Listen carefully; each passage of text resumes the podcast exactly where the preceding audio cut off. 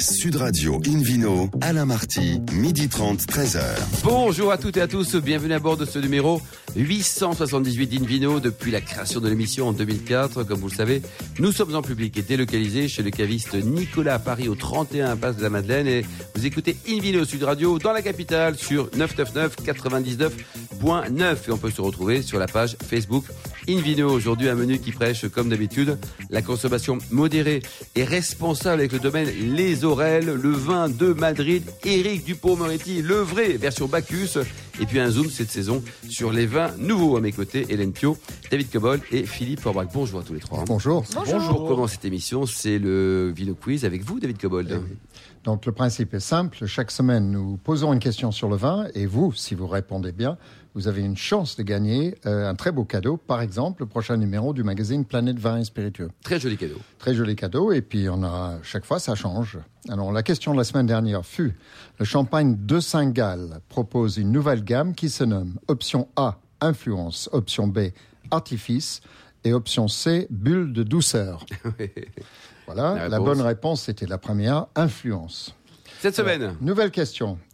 En honneur de qui Éric Dupont-Moretti, le célèbre avocat et aussi grand amateur de vin, a-t-il nommé sa cuvée prestige parce qu'il est également vigneron Euh, Option A, Furberay, c'est-à-dire son animal de compagnie d'enfance. Option B, Furberay, feu son ami et mentor, c'est la même chose. hein. Et option C, Tintin, sa bande dessinée préférée. Voilà ce qui est FD. Donc David, Alors, euh, pour répondre, euh, vous savez comment faire. Euh, bah, il faut écouter l'émission déjà. bah, D'abord, il faut écouter l'émission. Ensuite, vous allez sur le site invinoradio.tv, rubrique Vino Quiz, et puis le gagnant sera tiré au sort. Merci beaucoup David Cabol. Invino sur Radio accueille un premier invité, Basile Saint-Germain, vigneron au domaine Les Aurelles. Bonjour Basile. Bonjour. Alors racontez-nous un peu votre domaine, votre vignoble. C'est une affaire familiale et c'est oui depuis quand? Non, c'est une création en 95. Euh, J'avais fait mon stage à Château-Latour avant, où j'ai rencontré mon épouse, Que l'on salue. Quel est son prénom d'ailleurs? Caroline. On l'embrasse Caroline. Et sept ans après, à Cognac, on a décidé de repartir sur un projet euh, personnel. Et donc, j'ai passé quatre ans à chercher un terroir avec un clin d'œil du côté de Pézenas. Et alors pourquoi Pézenas Pourquoi pas Pourquoi vous allez dire? Pourquoi, Pourquoi? Pézenas Euh, En 94, on ne parlait pas du Languedoc. Et c'était pour moi une page blanche. Et cette, euh, ce défi de la page blanche, ce- cette possibilité potentielle de pouvoir tout faire, euh, était une chose qui m'intéressait beaucoup. Euh, L'accessibilité aussi, parce que... Un peu le soleil, non Basile? Non, je ne suis pas un amateur... Bon, le temps clément en tout cas. Il n'est pas toujours si clément que ça. Hélène. Surtout pas ces derniers temps. Il y a eu des torrents depuis Oui, c'est vrai. Alors, vous êtes effectivement, euh, Basile, à, à Nizas, juste au-dessus de Béziers. Euh, Pézenas, juste au-dessus de Pézenas. Juste au-dessus de Pézenas. Euh, alors, combien d'hectares de vignes euh, une... 8 hectares et demi. 8,5, c'est ça Et, Essentiellement et en beaucoup rouge, de hein. pâté, non? Beaucoup de Euh, pâté Ça, c'était au début. Après, je m'en suis un peu lassé. Oui, oui, le pâté de Pézenas, c'est- délicieux, mais bon, ça va un temps. Euh, donc, euh, et, euh, près de 9 hectares de vignes, essentiellement en rouge, c'est ça? Essentiellement un hectare en blanc. Voilà. Euh, avec de tout petits rendements. Tout petit. Tout petit. 20 C'est combien hectolitres petit? Oui, Un petit. peu, Hélène, un, un- ouais. un peu moins que ça aussi. Moins que 20 hectolitres. D'accord et, puis, euh, et puis un travail sans engrais, sans désherbants, sans pesticides. Et vous précisez euh, dans, dans vos fiches techniques que la teneur en sulfite est inférieure au seuil de la biodynamie. Oui, histoire de, de cadrer un peu dans cette mouvance de, de tous les vins qui apparaissent, vins nature et autres. Vous en pensez quoi d'ailleurs de façon générale Vegan, biodynamie, tout ça C'est quoi C'est une suis en philosophie biodynamie. Je suis en biodynamie. C'est un vrai Mais choix vous n'êtes pas certifié, choix. je crois. hein. Non, on n'est pas certifié parce que je n'ai pas écouté mon épouse il y a 20 ans quand elle m'a dit de, de me lancer dans, dans la certification en bio. Euh, J'aurais dû le faire, mais C'est euh, trop tard aujourd'hui? je n'ai plus envie. Ah, vous n'avez plus envie? Je n'ai Pourquoi plus envie parce qu'aujourd'hui, on vend de l'abbé, on vend pas une, es- une éthique Ouais. pour moi. Ouais. C'est devenu très commercial, euh, c'est peu contrôlé, c'est pas suffisamment sérieux Sur la biodynamie, c'est peu contrôlé? sur la, sur la bio, sur la baie. D'accord. Oui. Euh, il y a quelques éléments qui me gênent là-dedans et qui ne vont pas assez loin. Euh, je pense que tout a été fait il y a fort longtemps. On l'a senti en, dans les années 80 déjà, que l'industrie s'était mis un peu dans cette, euh, dans cette option de, de tirer le, le- l'abbé vers le bas et euh, elle y a réussi. Bon, très Est-ce bien. que, est-ce que par- parmi les choses que vous reprochez, c'est l'absence de contrôle du produit fini? Parce que ça m'a toujours choqué qu'il n'y a aucun contrôle sur le contenu du vin euh, dans la bouteille. Absolument. Et c'est pour ça que depuis 2005, je donne une garantie. Je fais analyser tous mes vins avant la mise en bouteille Bravo. Par Excel, donc sur un, sur un spectre très large, 140 molécules, en, en- sur des doses extrêmement basses, en microgrammes, Mm. alors que la répression des fraudes est encore au milligramme, c'est-à-dire mille fois une sûr. passoire. Et euh, pour donner une vraie garantie aux gens, Mm. parce que moi-même, je voulais savoir ce que d'éventuels collègues autour de moi me laissaient dans mes vignes. C'était ça qui était important. Oui. Hélène? Est-ce que du coup on peut qualifier vos vins de vins nature? Non. Non. Non, parce que ça n'existe pas, c'est un terme inapproprié. Absolument le vin, par définition, est une transformation humaine, donc il ne peut plus être nature. C'est un abus où moi qui suis... Une erreur de langage, en tout cas. Oui, voilà, moi qui suis frontalier et qui ai toujours été mauvais en français, je que les mots sont importants. Et que là aussi, il y a des dérives qui ne sont pas forcément... Mille fois d'accord avec ça. Eh ben David, quand il y a- même trois fois que vous êtes d'accord avec la même personne. Non, non, mais bravo. hein. Et Bravo. puis on parle jamais, on parle toujours du sulfite, euh, qui aujourd'hui, la France est quand même un pays qui a beaucoup beaucoup baissé ses sulfites par rapport aux autres pays qui nous entourent. Eh oui. On est sur des seuils beaucoup plus bas qu'ailleurs, que ce soit conventionnel, tous les vins. hein, je, Mm. je parle de tous les Bien vins. sûr. Et euh, on oublie toujours de, de parler d'une chose qui est autrement plus dangereuse, ce sont les histamines. Mm. Et dans des vins nature, on peut avoir des doses d'histamines qui sont autrement plus toxiques. Toxique, quoi. Sans- On va revenir à, à votre gamme de, vos vins, euh, Basile. Un petit mot, donc vous avez différentes couleurs, c'est ça? J'ai juste un blanc, Et un blanc, d'accord 2000 bouteilles et deux rouges. Et deux rouges, quoi. Pas de rosé? Non. Vous n'avez pas cédé à la tentation, à la mode du rosé? Non, je ne sais pas faire. Et on ne touche pas. C'est ce bon, ça, quelqu'un qui dit je ne sais pas faire. Parce qu'il y en a Ouais. plein qui le Bah, disent c'est pas. c'est très technique. Mais bravo, rosé, en tout cas. Et alors, on peut les acheter où, vos vins? On peut les acheter chez de bons cavistes, voilà. Donc, votre circuit de distribution, parce que vous produisez combien de bouteilles Ça pas de On six. produit 18 000 bouteilles. à Oui, peu c'est tout à fait, confidentiel. Et c'est uniquement en France ou on peut les trouver également ailleurs quoi? Non, vous parliez tout à l'heure de la Chine, c'est mon premier. Vos premiers acheteurs, quoi, c'est les Chinois, quoi. Non, pour- c'est un chinois. Ah, c'est un Chinois, le premier acheteur. Bon, le salut, monsieur Lee, on l'embrasse. Alors, pour terminer, Basile, dites-nous, ce qui est important aussi dans, dans une bonne bouteille, c'est le bouchage, pour ne pas avoir de mauvaises surprises. Avec qui vous travaillez alors? Alors moi, je- depuis que je travaille avec Diam, c'est-à-dire depuis 2005 et sur la totalité de la gamme depuis 2008, euh, je dors enfin tranquille et surtout je ne vole plus mes clients. Voilà. C'est QFD, C'est magique. beau témoignage ça. Merci en tout cas, euh, mon cher Basile. Merci également à vous, Hélène. Indilo Sud Radio retrouve Philippe Forbach pour une petite balade à Madrid. Mais alors, juste avant, on part en Chine. On part en Chine puisque le À pied. président de la République, euh, Emmanuel Macron, y était il y a quelques jours. Et il a rencontré son, son homologue chinois, Xi Jinping, et ils se sont réunis autour de Bien quoi prononcé là. hein. Ils se sont réunis autour d'une bonne bouteille de vin français. Alors déjà, il lui a fait un beau cadeau puisqu'il a offert une Romanée Conti 78. Ah, ça, bon, ça, ça, c'était déjà, Bon. c'était, ça C'est nous déjà qui l'avons un- payé. Un, non certain sourire, exactement. Ça Mais l'argent reste en France, David, alors c'est bien. euh, oui, en tout cas, euh, c'était un beau cadeau. Mais ce qui était plus, plus pertinent, et pour moi en tant que président des sommeliers de France, c'est très heureux que l'ambassade de France appelle un jeune sommelier français originaire d'Alsace, qu'on connaît bien en France, qui s'appelle euh, Jean-Marie Pratt, D'accord. et qui vit en Chine depuis un certain nombre d'années. Ils l'ont appelé pour savoir s'il était euh, disponible pour venir, euh, on lui a pas dit pour qui, mais organiser une dégustation euh, pour des personnalités euh, réunies. À Pékin. Exactement. Et donc, il, il a accepté. Et quand il était sur place, on lui a dit voilà, vous allez recevoir le président de la République français et le président chinois, et vous allez leur faire une dégustation. Oh, c'est extraordinaire. lui Donc, il a dit, euh, préparé on lui a dit les trois vins. avant ou on lui a dit On lui a euh, dit le non temps qu'il fait à l'avant pour qu'il prépare. Donc, il a goûté les vins, il les a conditionnés euh, juste avant qu'ils arrivent. Euh, et ensuite, euh, trois vins. Euh, un vin de la maison Latour en Bourgogne, c'est un Corton. Oh, bon, Euh, ça. un château l'Hospitalet de, de, de, de Gérard Bertrand. Moins bon, ça. Et un cheval blanc. Et également, euh, trois, ça, ça, ça vous appartient, monsieur. Et le troisième comme, comme- comme type de commentaire. Et un cheval blanc euh, Oh, dans excellent. le millésime de Non, ce qui est bien, 2006. c'est qu'il y avait Trois- trois, trois jolis vins. Ouais, Trois jolis vins, trois, trois, trois personnalités un peu emblématiques du Bon, français, euh, et le Languedoc aussi. Euh, et il a eu l'obligation de regoûter toutes les bouteilles devant les deux présidents, de manière à pouvoir garantir qu'il n'y avait pas de problème dans ces bouteilles, à tous les niveaux. Euh, Pas de c'était une cyanure, pas Oui, de c'est ça, strychnine. obligation de goûter les bouteilles devant eux. Louis XVI, revenez parmi Et ensuite, ils, ils devaient normalement de goûter un vin et on commentait un. Et finalement, ils sont restés suffisamment longtemps, longtemps pour qu'ils commentent les trois. Ce qui était une belle preuve de rôle d'ambassadeur Ah, finalement génial, de la sommellerie française. super de la à part du président Macron aussi, parce qu'enfin un président fier de une très, produits. une quoi. très très très belle démarche. Alors je vous amène euh, faire un petit voyage plus près de chez nous. Alors, À direction Madrid, Prado. exact- Allez. exactement, parce que on parle souvent de cette capitale, on parle de football notamment, on parle de plein de choses en Espagne, Euh, et il y a une appellation contrôlée euh, qui s'appelle vin de Madrid. Ce qu'on ne connaît pas toujours.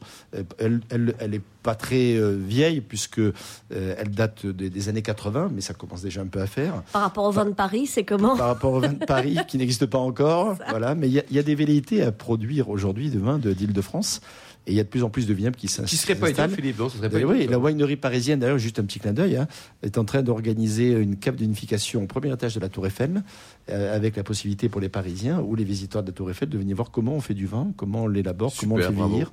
Euh, donc c'est très éducatif. Ils vont monter plus tard un, un bar à vin de dégustation de- de- des fameux vins de la winery parisienne. Ils ont planté aujourd'hui, je crois, 11 hectares et il y a un projet d'une plantation de 13 Du hectares du supplémentaires, côté de Versailles. effectivement, du côté de Versailles. Pour revenir à Madrid, Oui, il a fait grande capitale, il y a- Madrid. il y a- Très, il y a quand même 12 000 hectares de vignes, c'est pas Oui, banal. oui. c'est l'Espagne, hein, donc il y, a- il y a du volume. Moi, j'ai goûté de bonnes choses. là. vignoble. Euh, c'est entre 600 et 1000 mètres d'altitude, donc l'altitude aide aussi à avoir une certaine fraîcheur. Le climat est bien sûr très continental. Euh, le- le- le- la géologie, elle est plutôt d'origine granitique, mais il y a également des sables et des argiles. Les cépages utilisés sont les cépages, il y en a beaucoup en Espagne d'origine, hein, le grenache, le fameux Tinto Fino, qui s'appelle également le Tempranillo. Mais ils ont invité un peu de Syrah, un peu de Merlot et de Cabernet. Ça, la tentation est grande hein, dans ces pays-là. C'est un peu dommage, hein, parce que finalement, ils vont bien dans leur pays d'origine. Mais, ils, en ont un peu aussi. Et en blanc, par contre, ils sont restés très locaux. Le Malva, l'Airen et le fameux Albio, qui est un cépage blanc avec une très jolie acidité. Euh, on, évoque toujours l'époque romaine pour ces vignobles, mais, euh, c'est l'actualité qui est intéressante, avec de très jolis domaines. Par exemple, la- bodega Ma- Marenones, qui est un vignoble en agriculture biologique, on, on l'a évoqué avec ses limites, mais ça mérite d'être souligné néanmoins. Euh, le, notamment son blanc, le Picarana, qui tient le nom d'un, oiseau qui vit dans les collines de- des en- des environs, est, est franchement très intéressant. Un ou deux vignerons Euh, peut-être sympa En plus de, de ce domaine Oui. que je viens de citer, euh, le, le Marquès de Grinon, et notamment le, le vin de Pagos, sur le, le mont Tolède, qui est, qui est une des montagnes qui, qui Pagos étant un site viticole. Exactement. Et puis, euh, moi, au bistrot du Semené, par exemple, par exemple, on travaille avec euh, Navarreros du domaine Bernavella, avec euh, un grenache à 100% en, en blanc, qui est vraiment remarquable également, euh, et que, que, que- que mes clients apprécient particulièrement. Merci beaucoup Philippe Aubrac, merci à tous. On se retrouve dans un instant au bar à vin du caviste Nicolas à Paris, place de la Madeleine, avec euh, Éric Dupont-Moretti, euh, le célèbre avocat qui nous parlera non pas de, de droit, mais c'est sa passion pour le vin et la gastronomie. Sud Radio Invino, Alain Marty, midi 30, 13h. Une vidéo Studio Radio, le retour. Nous sommes chez le caviste Nicolas Paris pour cette émission en public et délocalisée en présence d'un nouvel invité, maître Dupont-Moretti. Bonjour Éric. Bonjour Alain. Alors on connaît l'avocat, euh, pénaliste, l'auteur à succès, l'acteur, mais pas forcément le vigneron. Racontez-nous, vous et le vin, jusqu'à ce coin perdu de France dans le Roussillon. C'est d'abord une belle histoire d'amitié. Comme souvent d'ailleurs les histoires de vin. Je me promène en Belgique, à Bruxelles, et il y a un jeune homme qui m'aborde, qui me parle avec un accent curieux, un mélange d'accent belge et d'accent catalan, et il me dit, car il est catalan, installé en Belgique, je suis avocat au barreau de Bruxelles, et j'ai voulu faire ce métier euh, parce que je vous ai entendu plaider avec Alain Furbury. Et Alain Furbury, c'est mon maître et mon mentor. Il nous a quittés en 99, c'était un avocat toulousain qui adorait le vin. Et donc on papote un peu, on évoque euh, des souvenirs communs, le temps passe, et puis euh, Olivier Martins, c'est son nom, m'appelle. Il me dit, il y a un petit bout de vigne à vendre, près de Collioure. Bingo. Vous connaissez les régions, pas du tout? Non, je connaissais la région, j'avais plaidé à très nombreuses reprises à Perpignan. D'accord. Et donc on a acheté 3 hectares et demi de vignes, cépage grenache, évidemment. Et puis on a décidé de faire du vin, et quand il s'est agi de lui donner un nom, on l'a appelé Furbury, naturellement. Naturellement. Donc là, vous êtes en collioure blanc, en collioure rouge.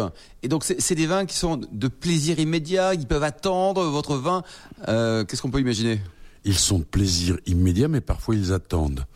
Euh, le blanc, il est iodé. Le rouge, euh, il est euh, fruité. Et ce sont des vins, euh, mais évidemment, ce sont les miens. Alors, euh, moi, qu'est-ce que je dise? Euh, Déjà, on n'est pas très objectif. L'œil ne se regarde pas voir. Euh, je vous convie à le déguster, et vous verrez que je ne raconte pas que des âneries. Et aujourd'hui, donc, des bouteilles qui sont vendues en France, également hors de nos frontières. Alors, pour l'instant, c'est c'est confidentiel parce que 3 hectares, c'est tout petit, Eric. C'est tout petit, mais euh, moi j'ai pas fait ça pour le vendre le vin. J'ai fait ça euh, pour lui donner un nom. Celui d'Alain Furbury, et j'ai fait ça pour le boire avec mes amis. Ouais, c'est suffit, quoi. ouais. Voilà, le, le, vous savez comment ça se passe, c'est la part des anges. Pour nous, euh, les propriétaires, puisque et c'est normal, c'est le viticulteur qui emporte la plus grande partie de la récolte, c'est normal, c'est le fruit de son travail.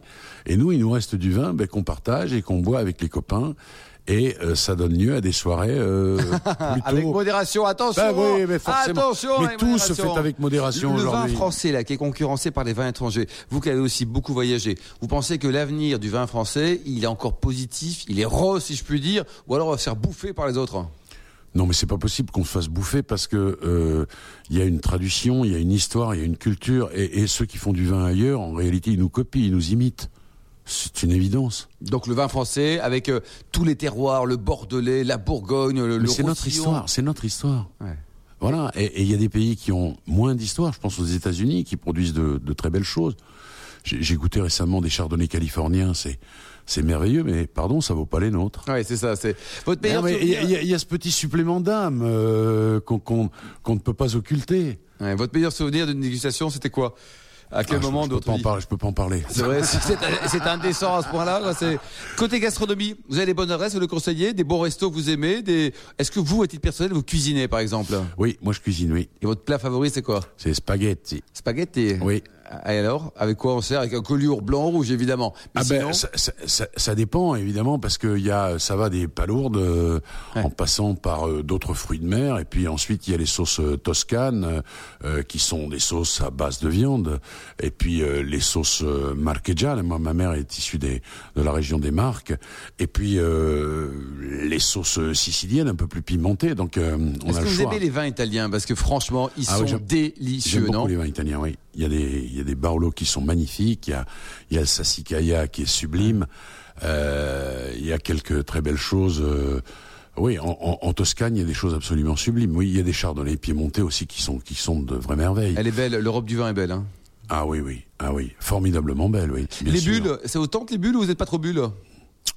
Si je suis bulle, mais euh, peut-être pas au quotidien. Ça reste, ça reste festif pour moi. D'accord. Donc c'est une symbolique, pas forcément pour un, pour un dîner peut-être, mais c'est quand on a un événement à fêter, une, un, un événement heureux, Eric. hein. Ou une défaite à oublier. Ce qui arrive souvent dans l'autre, mon métier, oui. Et alors, sinon, les, les, les, les cognacs, les liqueurs, les armagnacs, tout ça, ça vous tente ou alors c'est avec grande modération? Non, c'est le whisky écossais que j'ai découvert en allant chasser en Écosse. C'est un whisky euh, très tourbé. Et là aussi, c'est une histoire et une tradition.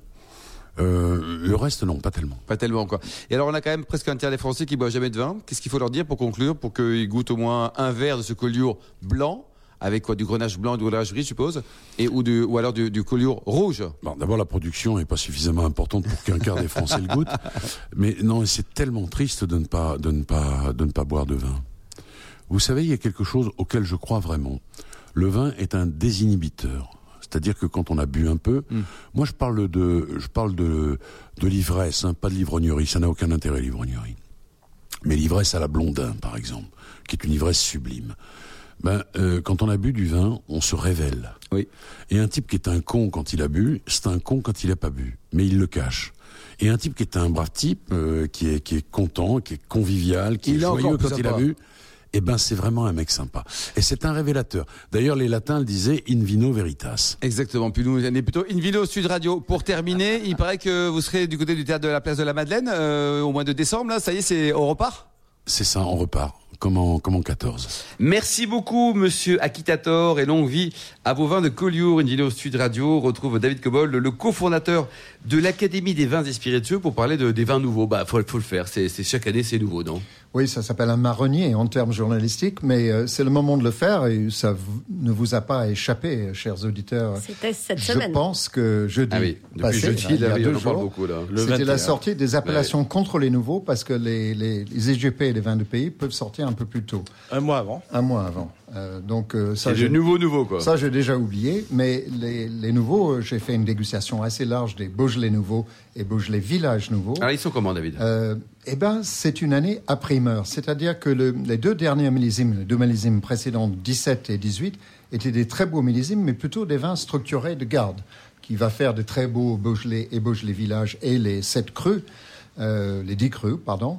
Euh, mais c'était pas une année très souple. Enfin, c'était des années concentrées. 19 est beaucoup plus dans le profil type des, des vins primeurs, c'est-à-dire qu'est-ce qu'on recherche dans ces vins? C'est du fruit, du fruit et du fruit, avec une belle acidité pour le tenir.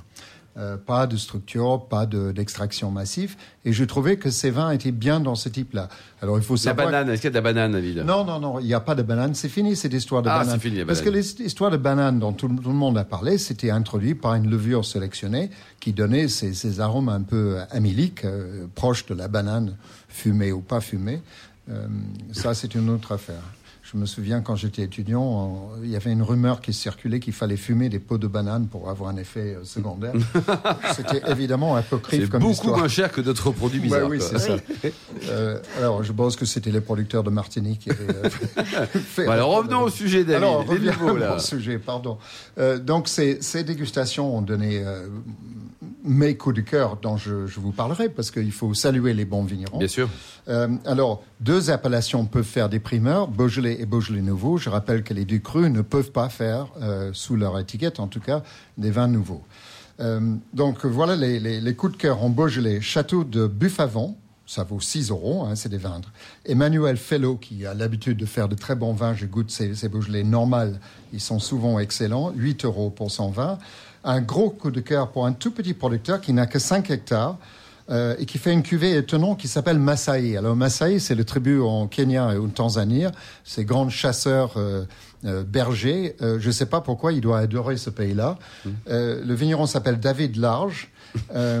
Et c'est un peu plus cher, c'est 10 euros. C'est absolument sans sulfite rajouté. Je, je me méfie un tout petit peu parfois avec ces vins-là, mais là, il était impeccable, net, précis, absolument pas de déviance. Il faut juste le conserver à des températures relativement fraîches, c'est-à-dire moins de David 14. Moins de 14. Euh, en tout cas, le Beaujolais nouveau, en général, on boit assez vite, donc ça devrait euh, tenir. Excellent. Et puis, dernier coup de cœur en Beaujolais, euh, et ça tombe bien, et c'est un hasard, parce que je les ai goûtés à l'aveugle. C'est une cuvée qui est vendue ici chez Nicolas, fait par Jean, la maison Jean Laurent, excellent producteur, et sa cuvée euh, non filtrée, absolument délicieux, un peu moins de 7 euros, 6,90 euros, quelque chose comme ça. Donc très recommandable. Ensuite, en village, on grimpe un peu. Normalement, les villages sont un petit peu plus structurés. Très franchement, j'ai pas euh, constaté grande une différence que énorme différence. C'est un peu plus cher, certes, hein, de 2 euros de plus. Château de Bruisard, château de Corcelles, qui est fait par le, qui est propriétaire de la famille Richard, ce grand distributeur sur, sur la région parisienne et ailleurs. Très bon, aussi bien en, en Beaujolais qu'en village. Celui de Georges Duboeuf, j'ai trouvé très décent, à 7,50 euros. Et Emmanuel Fellow, encore une fois, il sort à 9 euros. Et pour finir, le domaine de Nug à 8 euros. Alors, que, que dire des autres? Parce que, alors, bien sûr, ils ont fait la fête. Il y avait des fêtes organisées. Beaujolais essaye de relancer un peu le Beaujolais Bon, nouveau. ça, c'est plutôt très sympa. David, non Et des fêtes dans toutes les grandes villes euh, du monde. Euh, il y avait, euh, bien sûr, Lyon. Ça marche toujours au Japon? Apparemment, ça marche toujours bien au Japon, mais il faudrait que ça se relance un peu. En tout cas, c'est des vins sympas, des vins auxquels on ne pense pas souvent, euh, mais il faut les apprécier pour ce qu'ils sont. Et après, goûter au printemps suivant les, les, les vins définitifs du Beaujolais. Mais il y a d'autres régions qu'il ne faut pas oublier, qui font des, très bons vins. Je me souviens que Ardèche, Gaillac, et puis Touraine et Côte-du-Rhône se sont mis aussi sur le, le wagon des primeurs. Je les vois un peu moins aujourd'hui, mais j'en ai goûté un très bon de Touraine. Et il faut lui rendre hommage, c'est un maître de, dans le genre, Henri Marionnet, euh, qui dans son Beaujolais village, euh, son, pas- pardon, vous voyez le lapsus, euh, c'est fait, c'est fait avec du gamay, donc euh, c'est Oui, le même cépage. Gamay plus gamay, Gamay de. Touraine de Henri Marionnet 19, c'est une pure délice. Philippe Euh, Et- et- aussi un vin sans sulfite. Ah, Et même avec le temps, parce que j'ai goûté des Et vins ça de tient, Marionnet et ça tient. récemment, Et de oui. 78 et même 73, son premier Un millésime. Beaujolais, un Euh, Ron- en- un Ron en- nouveau Vinifié en primeur, Un en Beaujolais Touraine, nouveau. en Touraine Ah primeur. Il y, en a un, en David, que vous n'avez pas cité, parce qu'on fait du blanc aussi, je pense au muscadet. Ah oui. Et ça, c'est super intéressant. le muscadet, oui. Moi, je travaille avec Sauvignon, mais il y en Muscadet a nouveau, plein. Philippe, hein. muscadet Ben nouveau, oui, mais oui. c'est franchement super agréable avec ce nez de poire, de, de, Ouais. de pommes un peu acidulées, etc. C'est Allez, vraiment très floral. le Beaujolais, super muscadet, intéressant. hein. Le Et moi, un petit coup et de le cœur. gamay de Touraine. Et le gamay de Exactement. Touraine. Un petit coup de Vas-y, cœur tout le de- monde. dans les, dans les Beaujolais que j'ai goûté pour cette année. Euh, Gilles Gelin, Ah oui. qui, fait des goûter aussi, euh, de- des, des morgons magnifiques, qui fait un, un- un Beaujolais village primeur qui est juste. Excellent. Bon, merci David, hein, merci également vous Hélène, Philippe et Eric euh, Dupont-Moretti. Merci également à Charlotte qui a préparé cette émission ainsi qu'à Sébastien pour la technique. Fin de ce numéro d'Invino Sud Radio. Pour en savoir plus, rendez-vous sur sudradio.fr, invinoradio.tv ou notre page Facebook Invino. On se retrouve demain. Demain, 12h30 précise, pour une nouvelle émission. Nous serons toujours en public et délocalisés chez Nicolas à Paris, le caviste fondé en 1822. On va en parler d'un film super, L'âme du vin. On va aller découvrir le Jurançon. On parlera du Pinot Noir d'Alsace et puis on aura des bonnes adresses de tables d'hôtes sympas et de chambres d'hôtes sympas dans les vignobles. D'ici là, excellent déjeuner, c'est le moment. Restez fidèles à Sud Radio et surtout, n'oubliez jamais, respectez la plus grande démodération.